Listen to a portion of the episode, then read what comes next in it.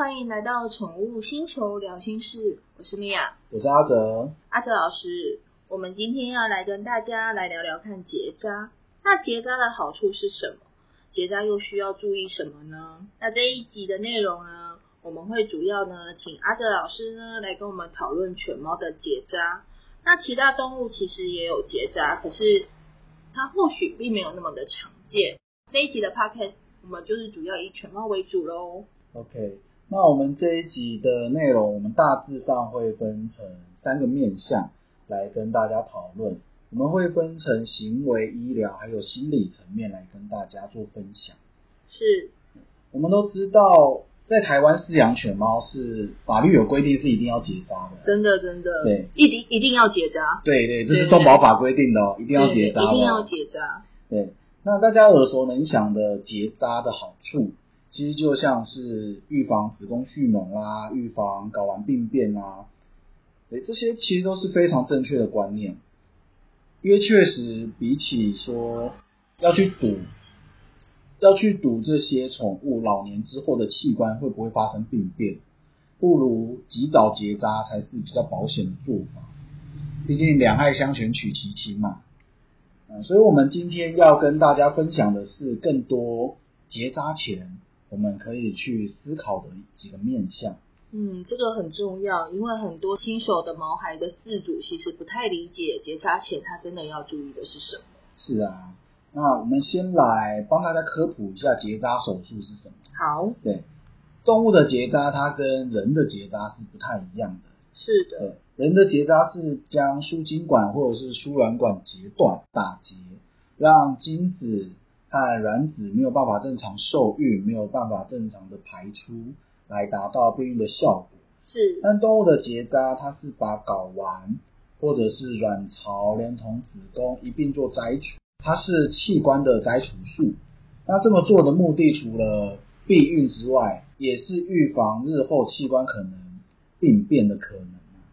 所以它是整个都把它摘掉。对，它是整个把它摘掉，不会留在里面。哦，当然也有听过用人的结扎手术来把猫狗做结扎的。嗯，对，那个就是可能也有别的流派啦，嗯，它这只是单纯要做避孕的效果，而不是要避免日后的器官病变这样子。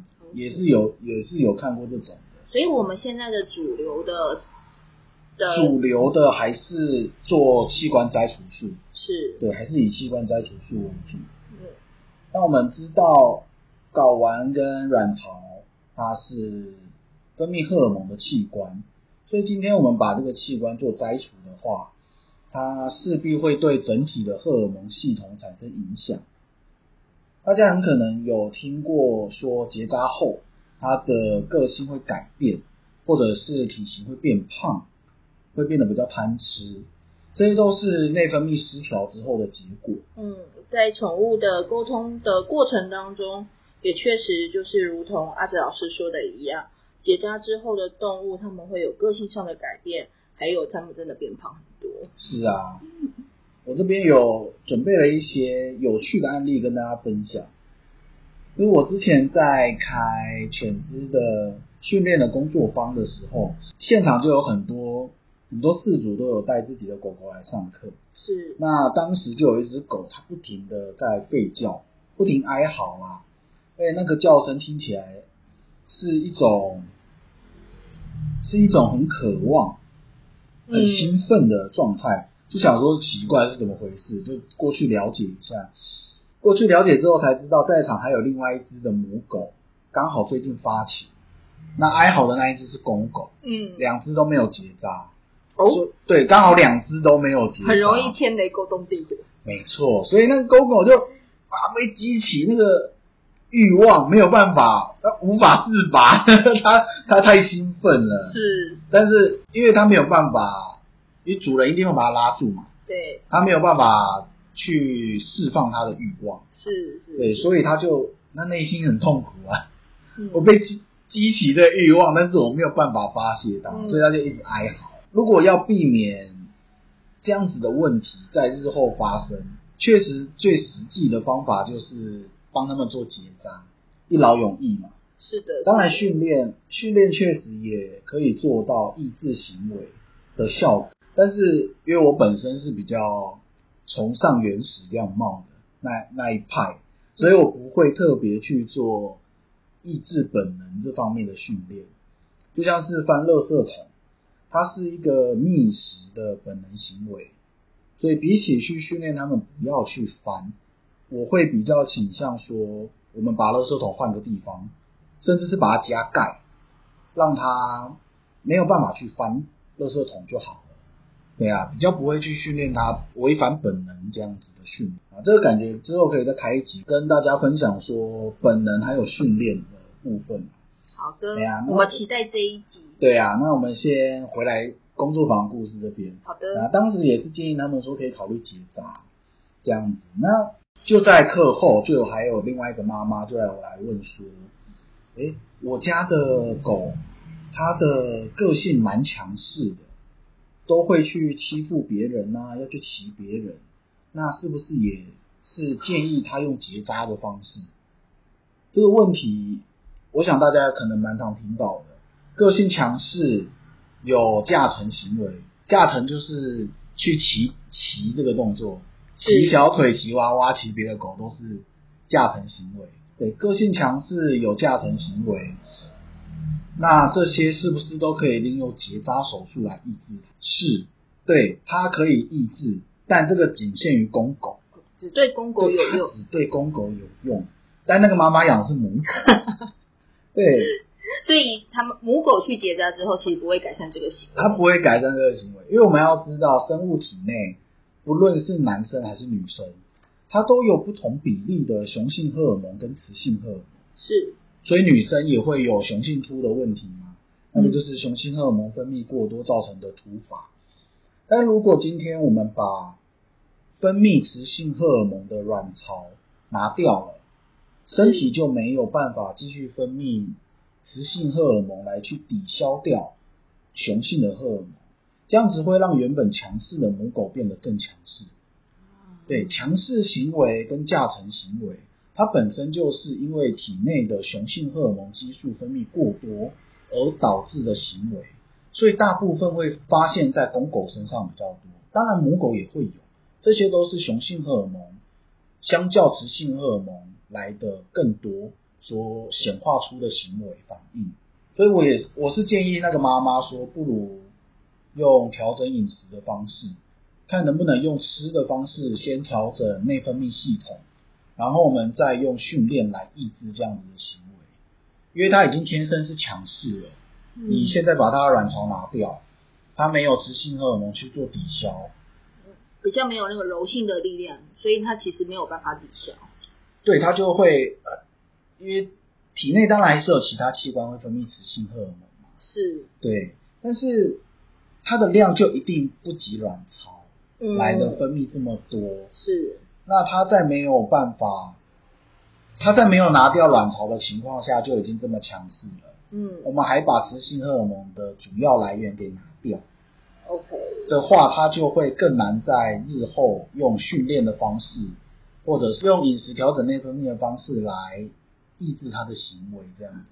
所以如果你遇到的是强势的狗狗，有这些比较强势，然后呢有加成行为的，你要注意哦。这样子，如果以这样子的行为要去结扎，只有对公狗有用。你要先确定，它的你要先性别知道它的性别哦。对哦，对，不是不是所有的都是去结扎吧，这样子没有哦，没有不会达到你要的效果。对，不是强势就结扎哦，不一定有用。嗯，对，我记得阿哲老师也有一个狗狗，然后呢后来也去结扎了，是那也是呃有类似的行为是吗？是是类似的状况。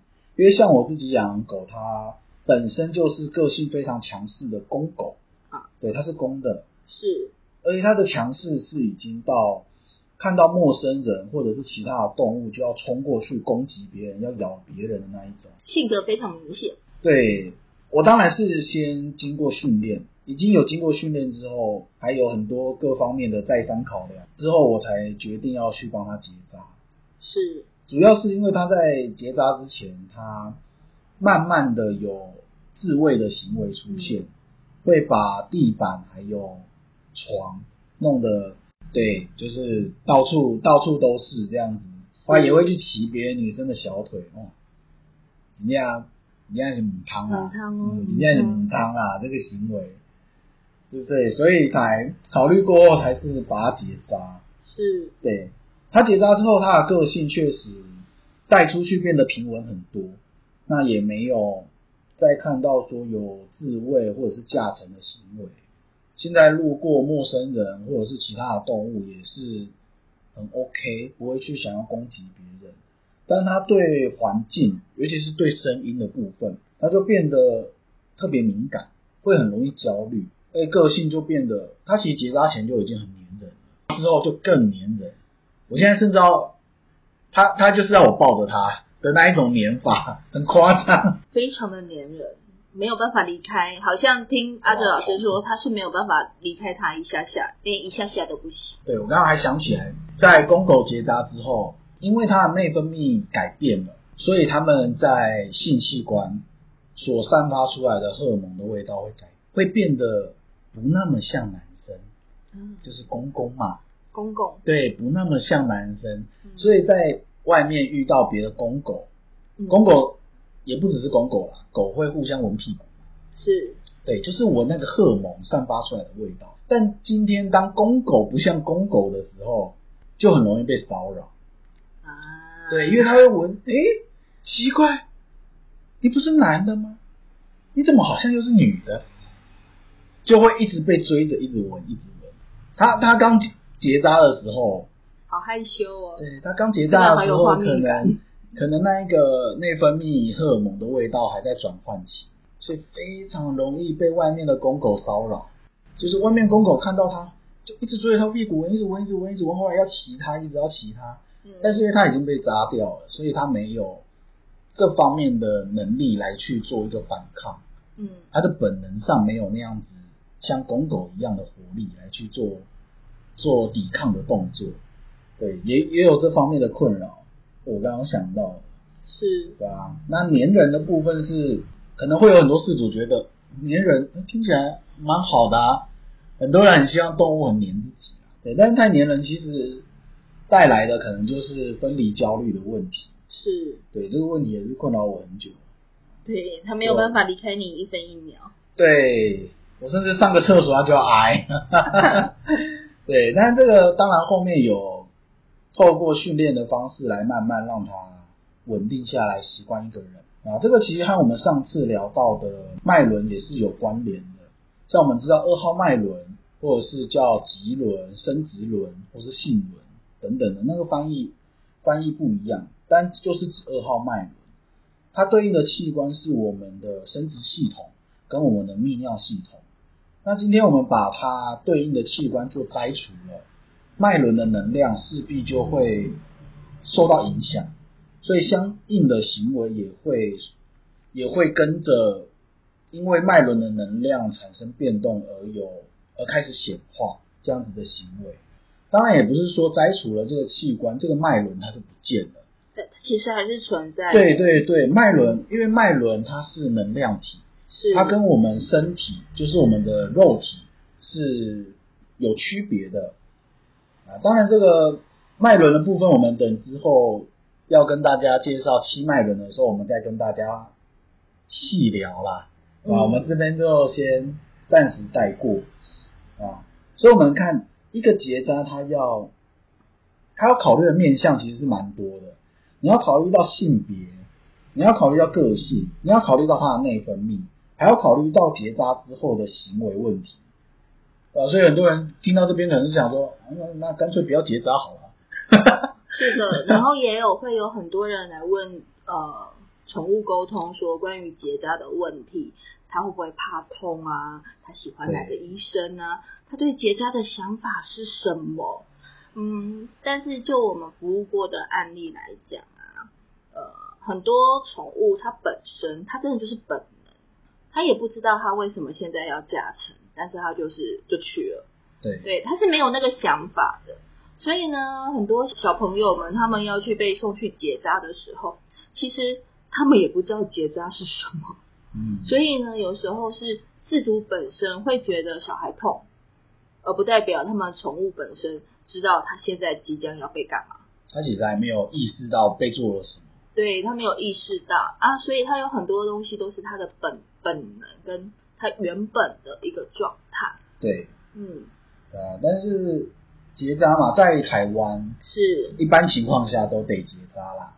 对，就是动保法里面也有规定，除非今天我们是繁殖业，或者是我们有比赛的需求，像是指导所的赛犬，那就是规定是不能够结扎的，因为它会有一个检查的环节，它必须检查到你是没有结扎的，它才会让你通过，对吧、这两种就可以向政府去申请免绝育。